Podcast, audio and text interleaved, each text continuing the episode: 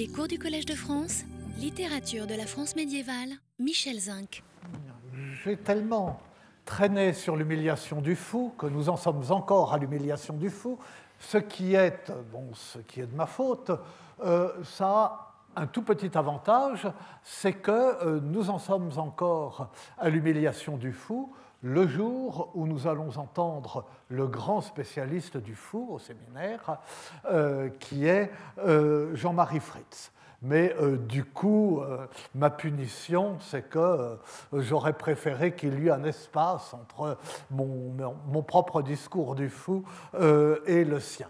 D'autant plus que cette fois-ci, nous allons parler euh, de textes particulièrement connus, non seulement pour, euh, pour le fou, nous allons terminer à dire quelques, euh, finir de dire quelques mots du jeu de, la feuillée d'Adam de la Halle, mais la suite aussi portera sur des textes euh, extrêmement connus, euh, des textes qui sont étudiés partout euh, en deuxième année d'université. Mais enfin, si les textes sont connus, il y a peut-être des raisons pour cela. on ne peut pas toujours se dispenser d'en parler. Non seulement des textes connus, mais des passages, les passages les plus connus, des textes les plus connus. Enfin, vraiment, hein, bon, on fait ce qu'on peut. Donc euh, là, euh, nous avions commencé la dernière fois à dire, mais vraiment euh, quelques mots, du jeu de la feuillée, et nous parlions du jeu de la feuillée parce que c'est un texte où la folie joue un grand rôle, peut-être le rôle central, mais où le fou n'est pas considéré du tout de la même façon que dans les romans qui exalte le fou d'amour ou le fou de Dieu et qui, par là même, réhabilite euh, ou exalte aussi l'humiliation dont euh, il est victime. Le jeu de la feuillée montre ou prétend reproduire euh, les conversations quotidiennes et la vie quotidienne à Arras dans les années 270 et les fous, mon Dieu, bah, sont traités euh, euh, comme était traité euh, le fou. Et alors, nous l'avons vu bon, avec le, bon, ce défilé des fous, ce poipilé valet qui était probablement un personnage réel, mais du point de vue de, de l'humiliation, du point de vue qui est le nôtre, les deux personnages qui retiennent l'attention et dans une autre perspective que la perspective de la satire et de la dérision universelle qui caractérise la pièce, ce sont euh, le dervé, le personnage qui est désigné comme le dervé, c'est-à-dire le fou furieux, et son père. Et les passages, on peut dire euh, sans exagération, les passages glaçants euh, du, euh, du, jeu de la feuillée, glaçants glaçant pour nous, parce qu'il ne fait pas de doute ou guère de doute qu'ils étaient destinés à faire rire et qu'ils faisaient rire, sont ceux où l'on voit ce père arriver de son village entraînant avec lui ce grand fils fou. D'Hervé est un adulte. Ce grand fils fou qui l'insulte, qui le frappe, euh, qui étale une scatologie et une obscénité démente, euh, qui le ridiculise. Et on entend euh, ce père raconter la misère de vivre avec ce fils et la misère de le traîner avec lui parce qu'il a l'espoir, et l'espoir fou, l'espoir plus fou encore que son fils fou, l'espoir de le voir guérir par euh, ces reliques euh, vraies ou fausses de Saint Acaire, ces reliques, euh, nous l'avons vu, que le moine, à la fin de la nuit, n'hésite pas à laisser en gage à l'aubergiste pour payer la dette que les buveurs, pendant qu'il dormait, lui ont mise sur le dos. Et ce père que le moine, excédé par son fou violent de fils, finit par renvoyer avec agacement, parce qu'il sait bien, le moine, que son Saint-Acaire et ses reliques ne pourront rien pour lui. Et ce père qui repart traînant son fils plus violent, plus fou, plus obscène que jamais. C'est cela qui nous frappe dans cette pièce, qui nous frappe encore une fois peut-être de façon anachronique, peut-être pas finalement, parce que à force de dire que bien sûr, oui, ils ne raisonnaient pas comme nous, les fous, ça les faisait rire. Peut-être bien que ça les faisait rire, mais ces passages sont tout de même présents euh, dans la pièce. Et euh, par exemple, le, désolé, là encore, vous voyez, je suis mal organisé cette année, mais enfin, le, euh, apparition du, du Dervé après le défilé, valets, Dame douce, la, grosse femme, grosse, si je puis dire, euh, le, gros ventre de Maître Henri, euh, le père d'Adam, tous ces passages purement comiques. Le père, par ici, enfin, je lis euh, la traduction de Pierre-Yves Badel, euh, qui est excellente pour euh, gagner du temps. Donc, sont les œuvres complètes d'Adam de la Halle dans ma collection, Lettres gothiques, édité et traduit par Pierre-Yves Badel, qui est un, esprit de tout, tout premier ordre et un très, ordre et un très, très grand savant et qui donne tous les œuvres complètes, enfin, c'est pas pour faire de la publicité, mais euh, les œuvres complètes d'Adam de la Halle, euh, imprimées peut-être un peu petit, mais enfin en un seul volume, avec même les, enfin pas les transcriptions musicales, mais la reproduction des, euh, des portées des, des mélodies en notation carrée par Kousmaker, la vieille, la vieille édition Kousmaker. Donc le père par ici, levez-vous, mon fils, et venez adorer le saint, le fou. Quoi? Voulez-vous me tuer? Fils de pute, coquin, hérétique, croyez-vous donc ces hypocrites? Laissez-moi passer, je suis roi. Le père, ah mon petit, asseyez-vous sans bruit, vous allez prendre des coups. Le fou, non, non, je suis un crapaud et je ne mange que des grenouilles. Écoutez, je joue de la trompette, j'ai bien joué, je joue encore. Le père, ah, mon petit, asseyez-vous, mettez-vous à genoux, sinon Robert Sommeillon, le nouveau prince du Puy, va vous battre. Le fou, la belle merde que voilà, je suis mieux prince qu'il n'est, etc. Et avec, au milieu de tout cela, ce qui, effectivement, enfin, les éléments comiques ou frappants, ce sont les jeux de mots involontaires du fou qui n'apparaissent pas dans la traduction. enfin, le, euh, qui ne peuvent pas apparaître, ce n'est pas du tout un reproche.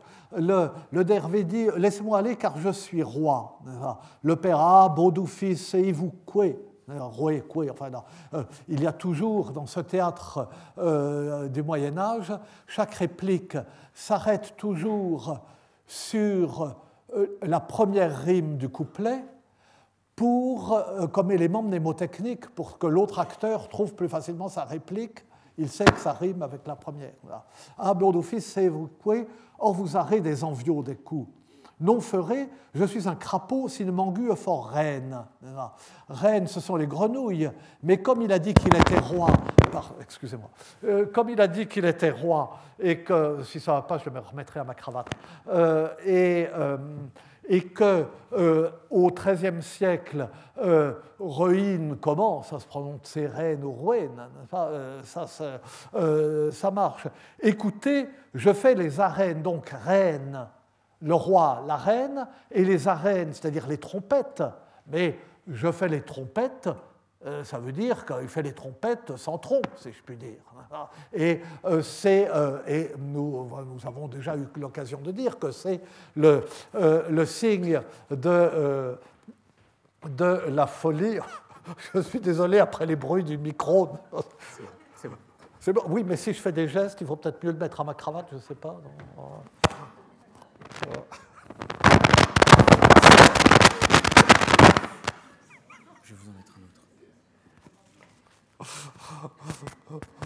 Bon voilà, j'ose à peine continuer après ces bruits, mais nous avons vu que la marque du fou, c'est l'inversion du souffle, puisqu'il a l'esprit dérangé, donc inversé, donc le souffle est inversé, et le, euh, le souffle inversé, eh bien c'est le paix, et on voit, j'avais cité ces tableaux de Bruegel, enfin, ou ces représentations où l'on voit ces cohortes, ces, ces, personnages à la queue leu, chacun soufflant dans le derrière de l'autre, ce qui est une double inversion.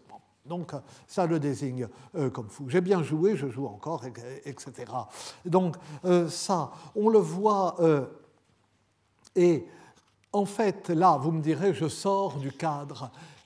Personne, du cadre du, cours et d'humiliation du fou. C'est vrai, personne ne lui court après en lui jetant des savates, des linges mouillés et du mou de veau. mais ça se joue sur le théâtre c'est une pièce de théâtre. Donc il y a une exhibition.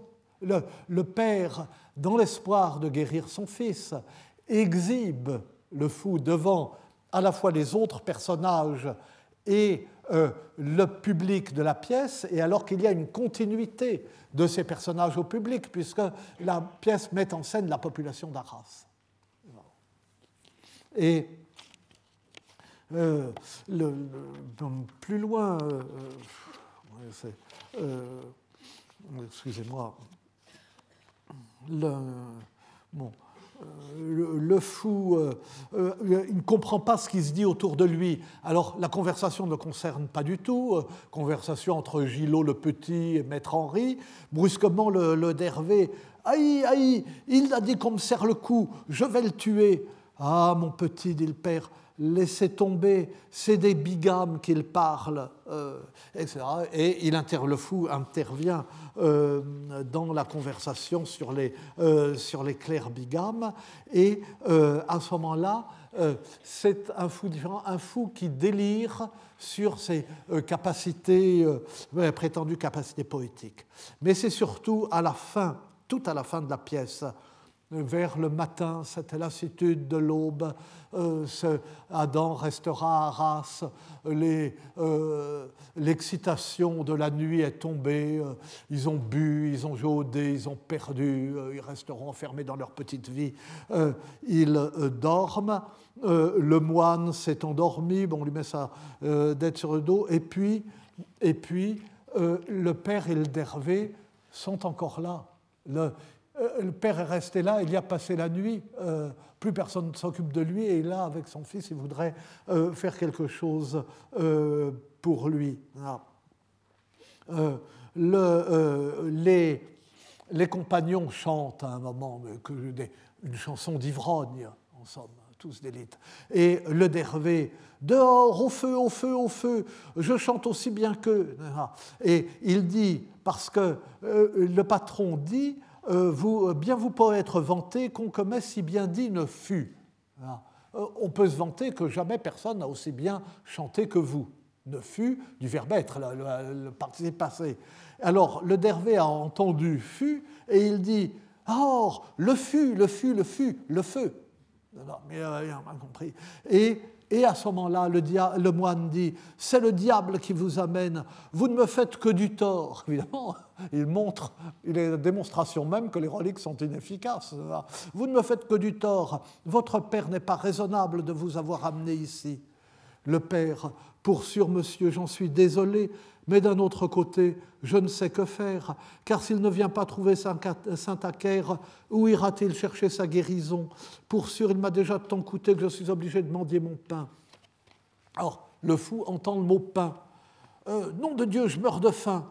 Euh, le père, tenez, mangez donc cette pomme. Le fou, menteur, c'est une plume, cette plume, cette plume, hein, euh, c'est une plume. Partez, maintenant elle est à Paris le Père, mon Dieu, quelle honte pour moi, quelle misère, que je suis malheureux.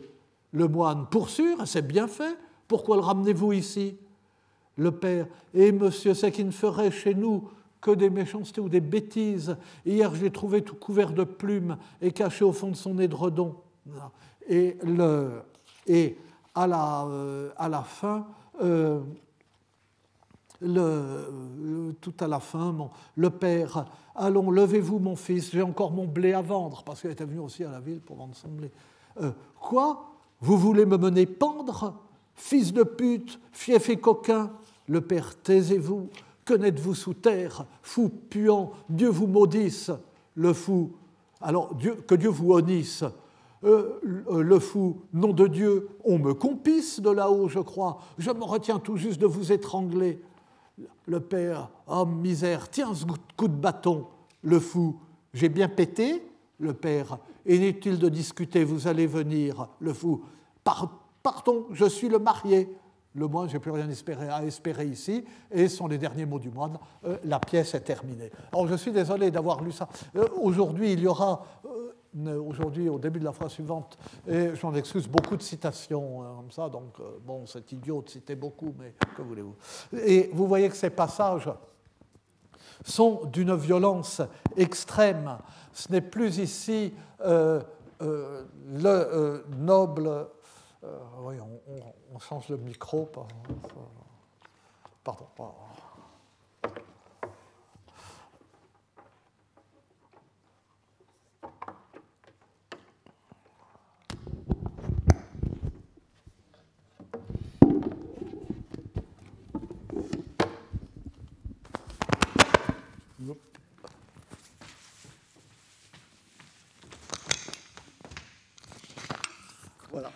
Voilà.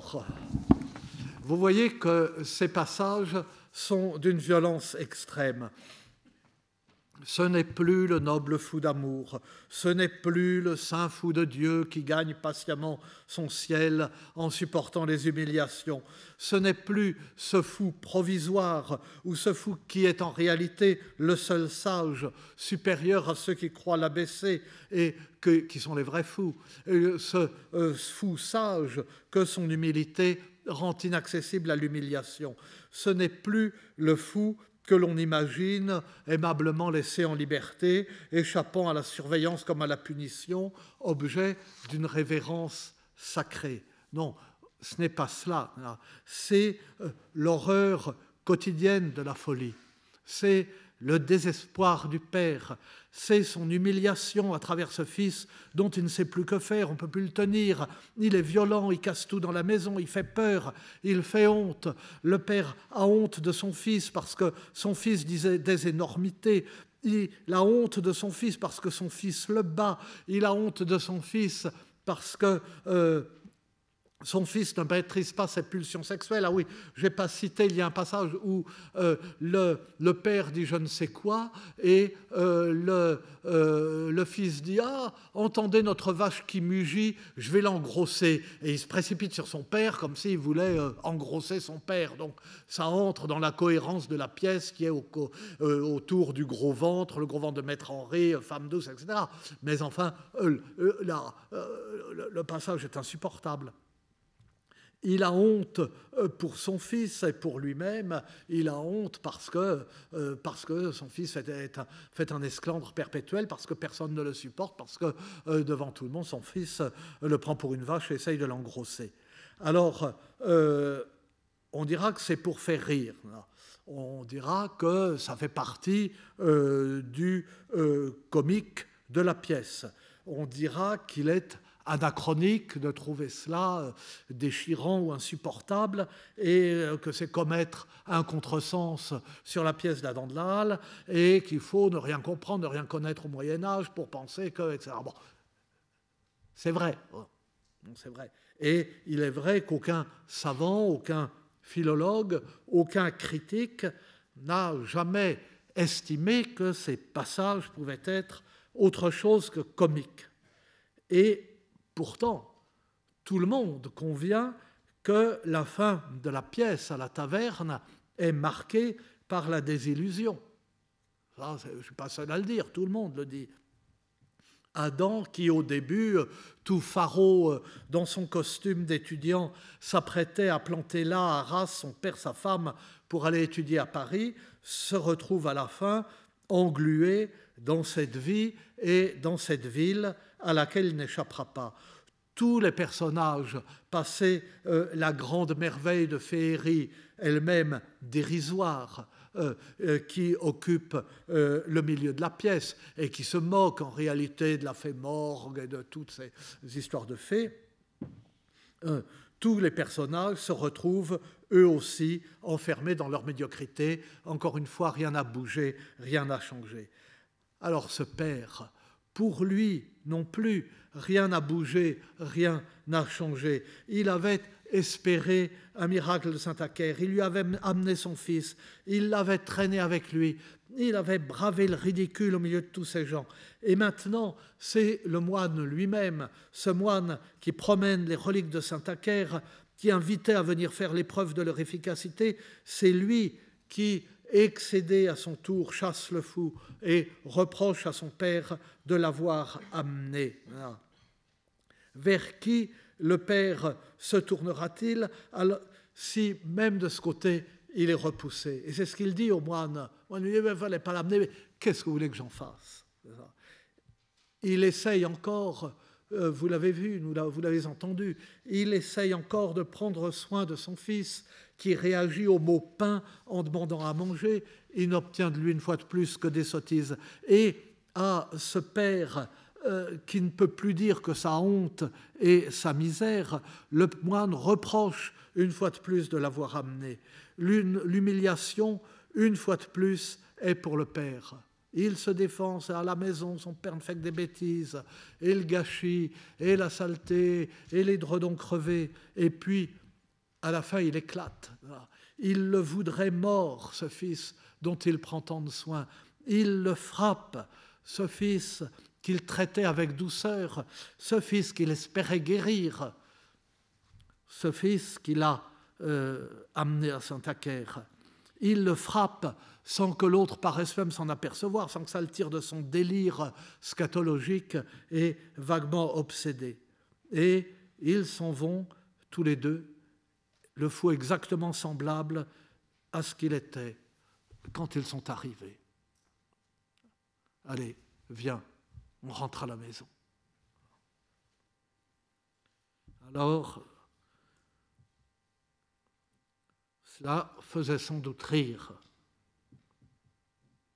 ou peut-être pas. Peut-être que ça ne faisait pas rire tout le monde, même en 1276.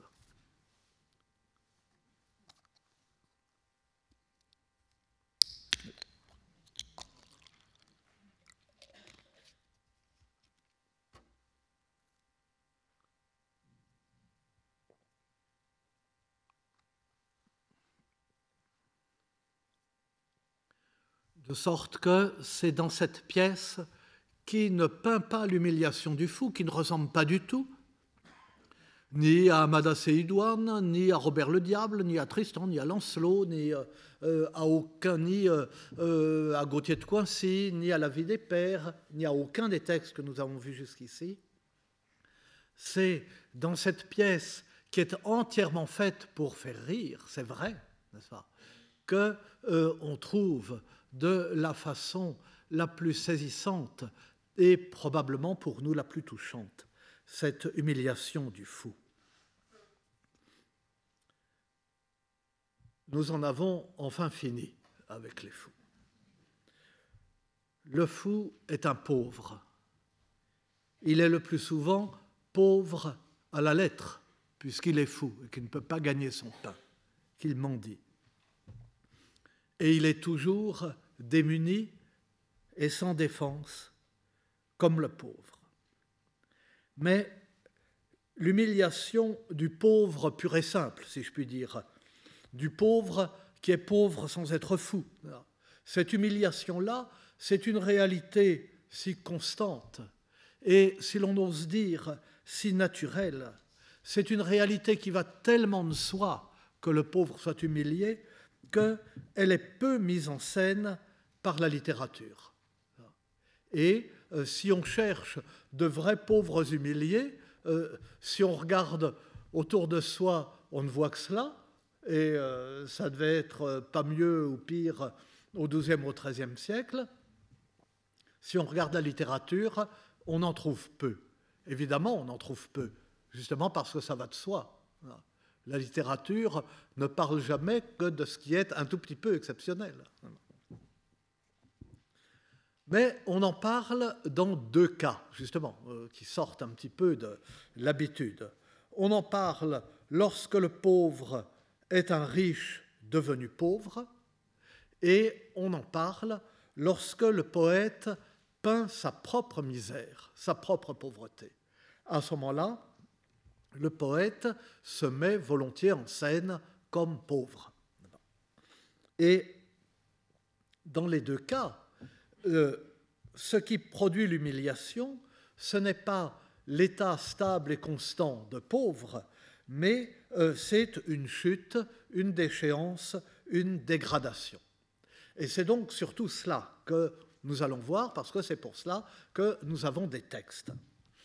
Mais cependant, nous allons commencer par autre chose, parce que l'humiliation est aussi présente, mais pas toujours de la façon qu'on croit, et souvent de façon, si l'on peut dire, inversée, à travers la mise en scène littéraire des paysans. Et dans le cas du paysan, on a bien des scènes d'humiliation du paysan. Seulement, le paysan euh, est tellement fait pour être humilié, euh, c'est tellement sa place dans vie qu'il est à peine humilié si on l'humilie. Donc ça vaut, ça vaut pas la peine de le remarquer ou d'en parler. En revanche, euh, ce que le monde médiéval ressent face aux paysans, le monde médiéval cultivé, lettré, appartenant aux classes supérieures, le monde par lequel et pour lequel est faite la littérature. Eh bien, c'est ce que ce monde éprouve, c'est la difficulté à imposer ses valeurs. D'ailleurs, nous avons vu à ce propos que le fou est humilié par ceux qui sentent une rage impuissante devant leur incapacité à lui imposer ses valeurs. Eh bien, d'une certaine façon, c'est un peu la même chose avec euh, le paysan.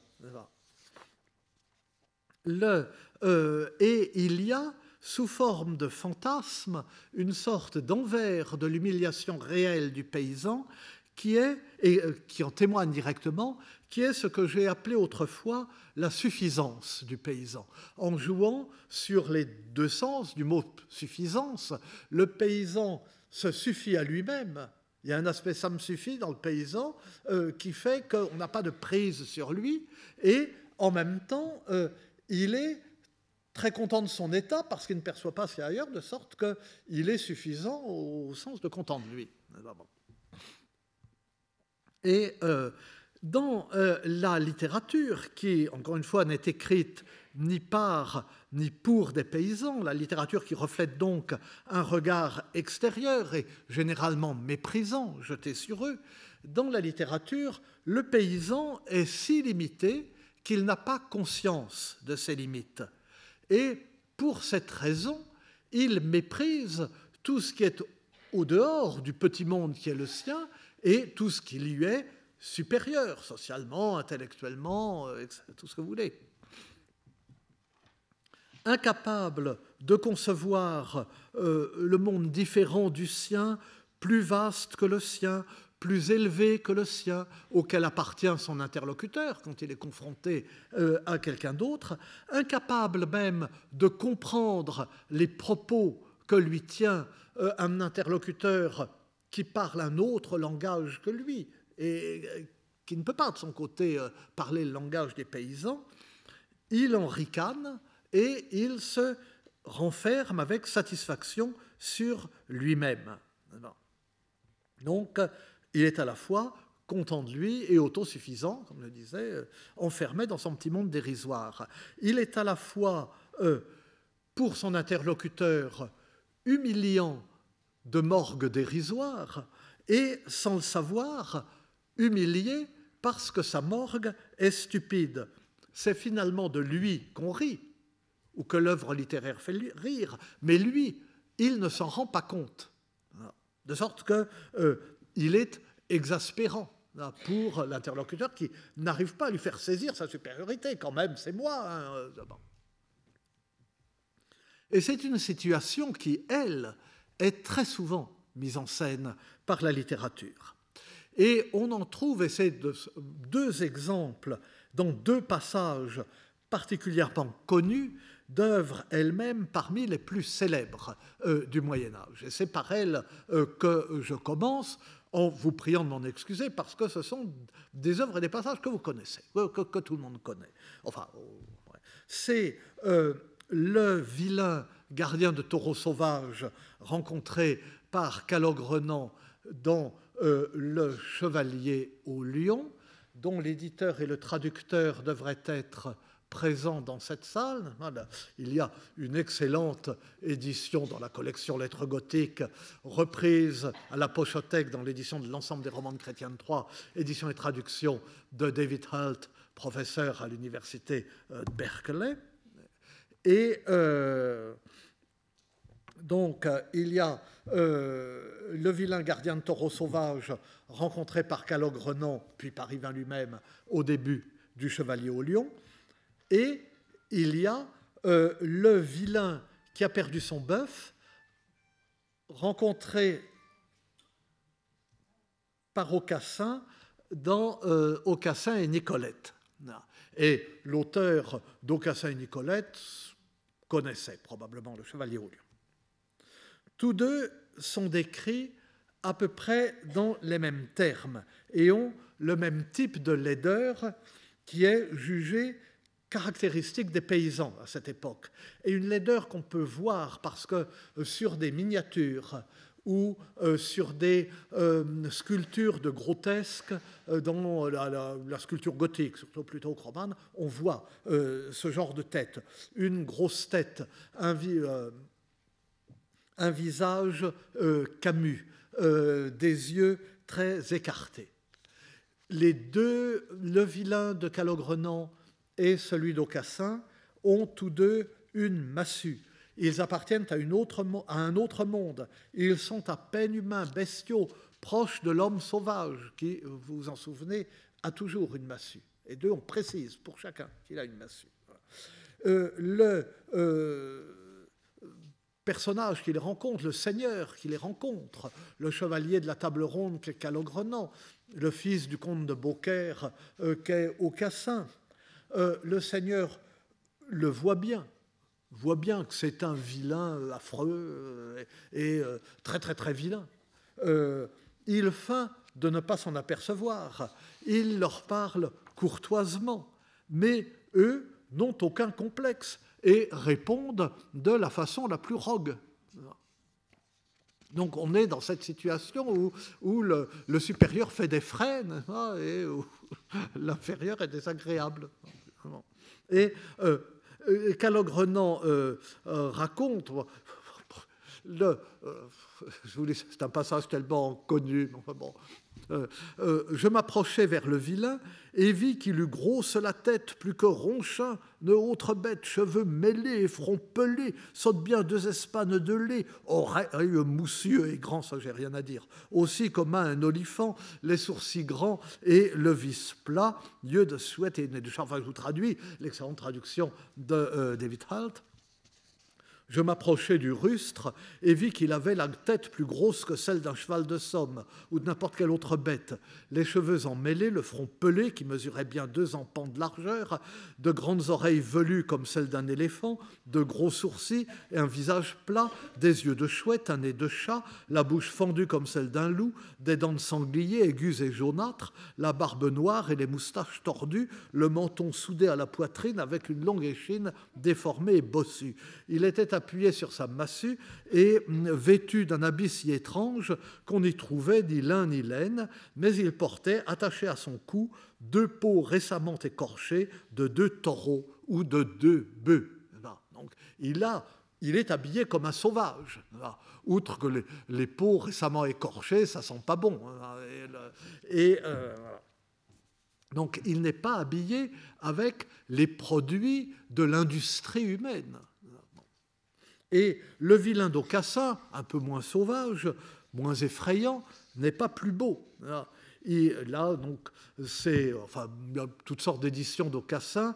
Là, dans, dans Lettres gothiques, décidément, c'est euh, le jour de publicité. Euh, dans le volume s'appelle Nouvelles courtoises, qui contient des nouvelles occitanes et des nouvelles françaises euh, du Moyen Âge, il y a une édition, une traduction d'Aucassin de Marie-Françoise Notz, et la partie occitane est faite par Suzanne Thiollier-Méjean. donc, euh, je euh, reprends en gros la traduction de Marie-Françoise Notz, il était grand, étrange, laid et hideux. Il avait une grande hure plus noire que le charbon des blés. Le charbon des blés, la nielle des blés, c'est cette maladie, euh, une maladie du blé qui, fait noircir. Et plus d'une pleine paume entre les deux yeux. Il avait de grosses joues, un immense nez tout aplati, de grosses narines béantes, de grosses lèvres plus rouges qu'une grillade, qu'une carbonade, euh, euh, et une carbonée, c'est le mot qui pas, de grandes dents jaunes et laides. Il portait des jambières et des souliers de cuir de bœuf, il y a quand même, hein, euh, que des lanières d'écorce de tilleul maintenaient jusqu'au-dessus du genou. Il était vêtu d'une cape sans endroit ni envers, cape sans envers, enfin, bah, donc, probablement particulièrement grossière, mais enfin bon.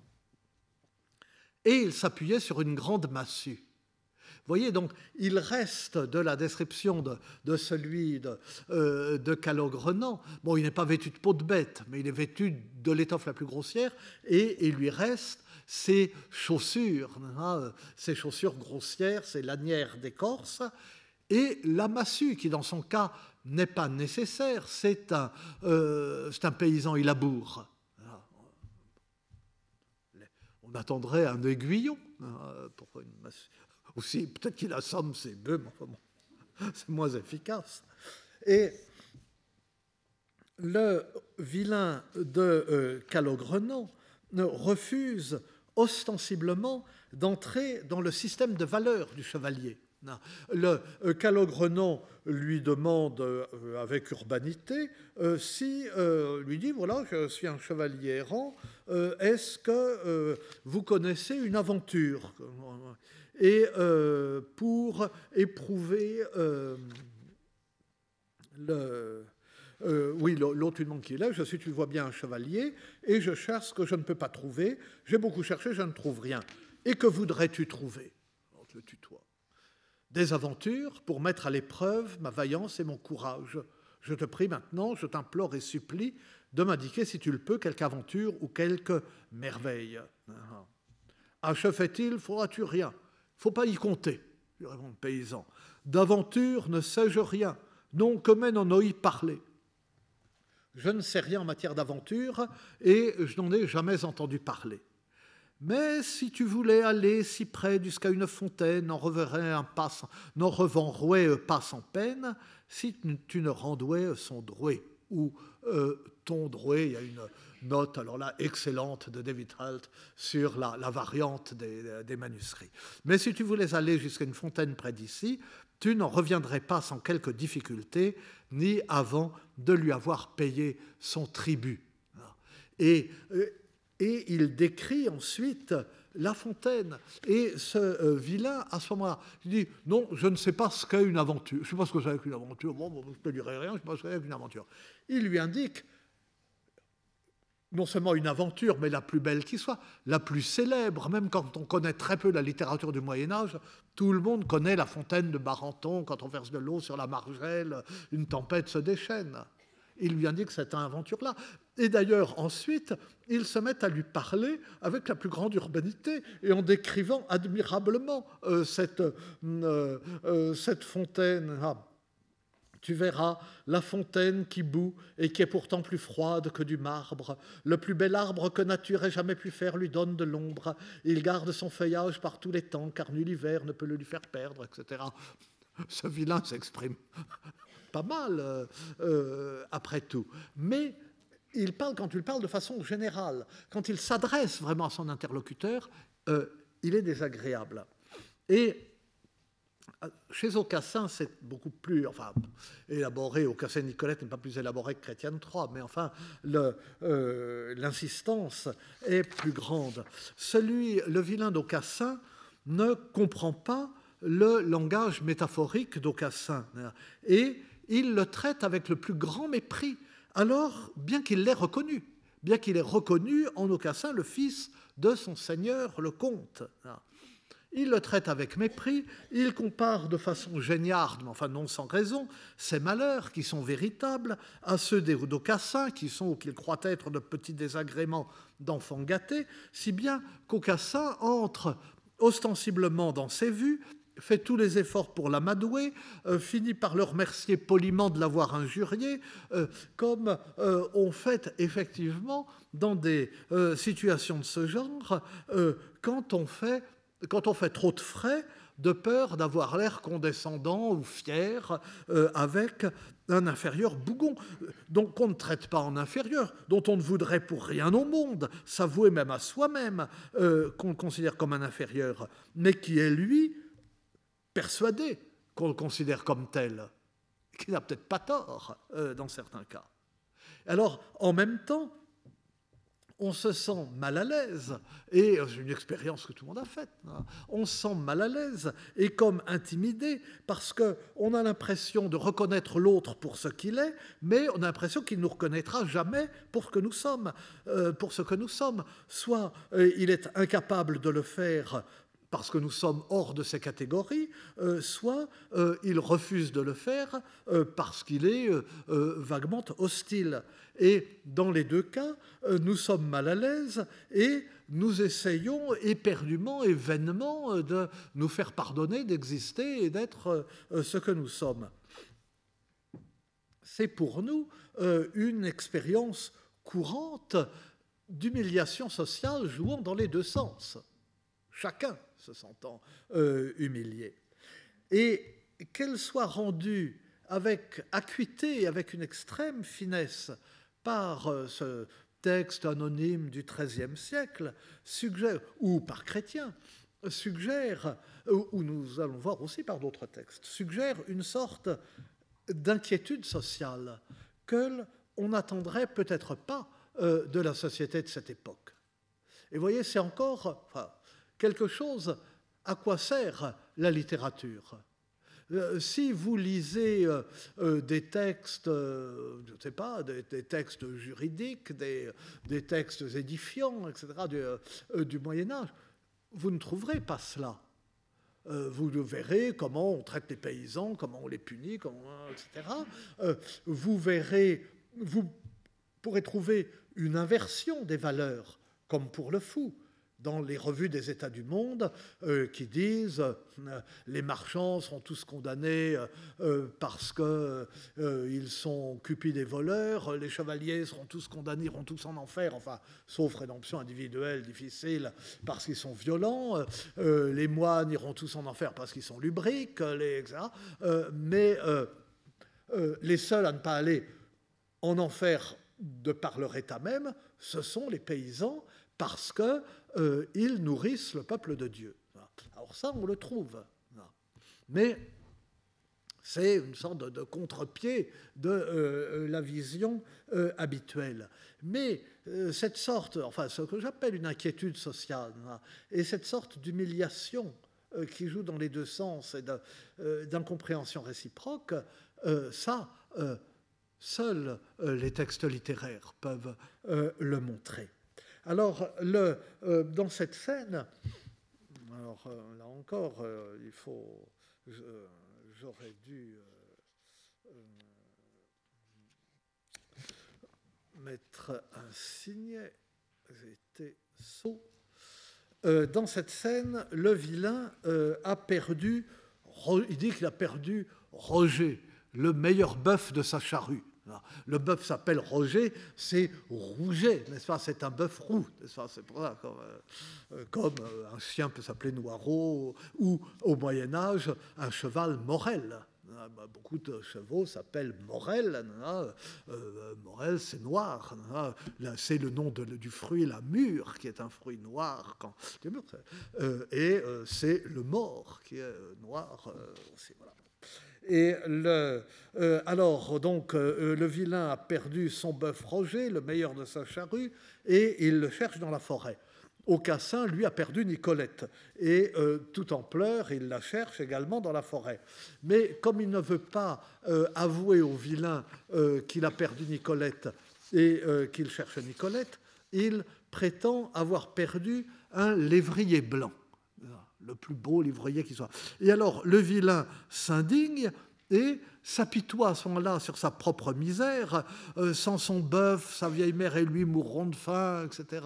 Sa pauvre mère déjà, on lui a pris, elle n'a pas de matelas, et couche sur la paille. Hein.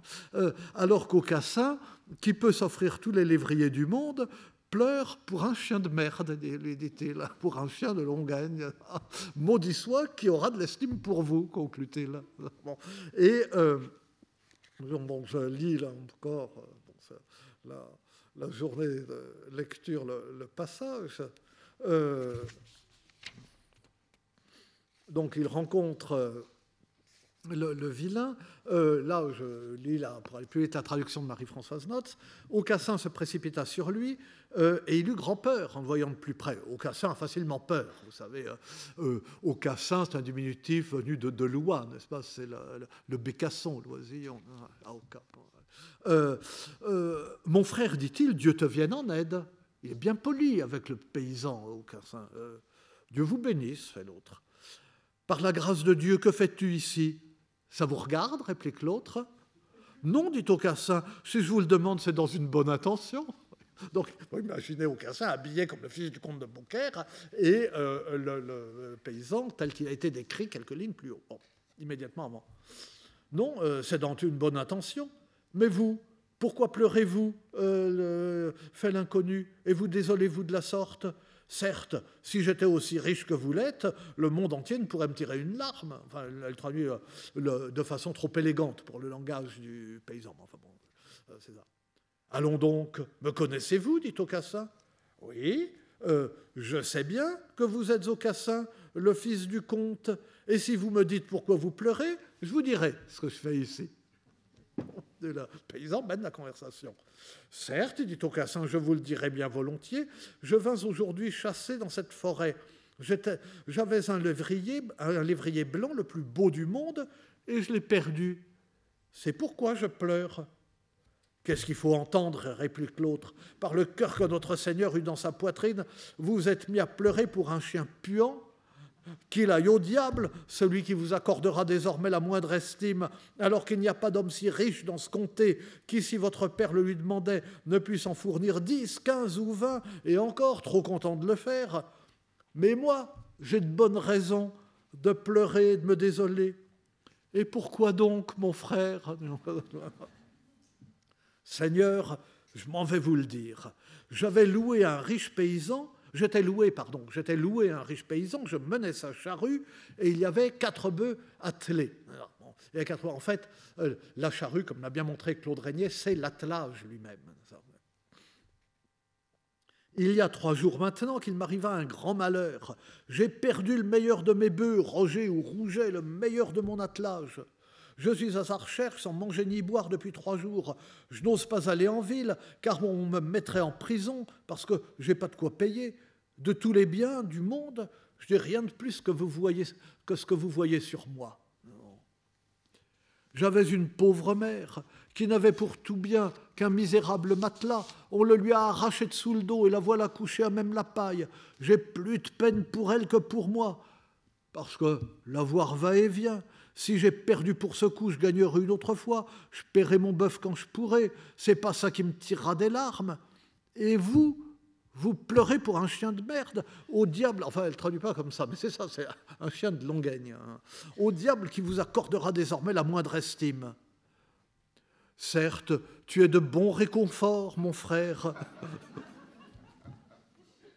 Béni sois-tu. Et que valait ton bœuf Seigneur, c'est vingt sous qu'on m'en demande. Je ne puis pas en rabattre une seule maille. J'en ai déjà à marchander. Allez, tiens, dit Aucassin, en voilà vingt que j'ai dans ma bourse. Paye ton bœuf. Seigneur, dit-il, grand merci. Et que Dieu vous permette de trouver ce que vous cherchez. Et puis, il s'en va. La scène est. Enfin, mon commentaire est stupide, mais la scène est absolument typique de euh, la situation que, euh, que j'ai décrite. C'est, euh, ça renvoie chez chacun à une expérience ou à de multiples expériences personnelles, ce, genre de situation. Et ce n'est pas le seul passage euh, sur euh, ce thème euh, dans, dans Aucassin et Nicolette. Aucassin a déjà éprouvé un peu avant l'insolence des paysans, qui sont en la, circonstance des, des, enfants, de petits bergers, des, des, bergeraux. Et ce sont de petits bergers que Nicolette, dans sa fuite, a déjà rencontrés et qui ne l'ont pas beaucoup mieux traité. Et, enfin bon, je vous lis ça parce que. Puis bon, mon excuse, c'est que ça fera une transition vers les, les, bergers et les bergères que nous verrons euh, ensuite euh, euh, dans le genre. Donc l'humiliation, là, n'est pas, pas où l'on croit, mais nous verrons ce qu'il faut en tirer. Et alors Nicolette, donc c'est enfui de sa prison, enfin bon, vous connaissez l'histoire d'Aucassin et Nicolette, rencontre les petits bergers, euh, là, qui sont autour d'un feu, hein, qui gardent leurs bêtes. Euh, Mes enfants, dit-elle, le Seigneur Dieu vous vienne en aide. Dieu vous bénisse, dit l'un, dit celui qui avait la langue mieux pendue que les autres. Mes enfants, dit-elle, connaissez-vous Cassin, le fils du comte Garin de Beaucaire? Oui, Dan, nous le connaissons bien. Dieu vous garde, mes enfants, dit-elle.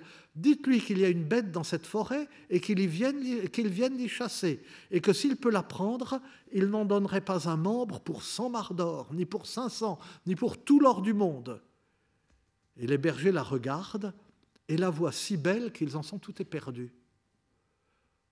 Ma foi, j'irai lui dire ça, fait celui qui a la langue mieux pendue que les autres.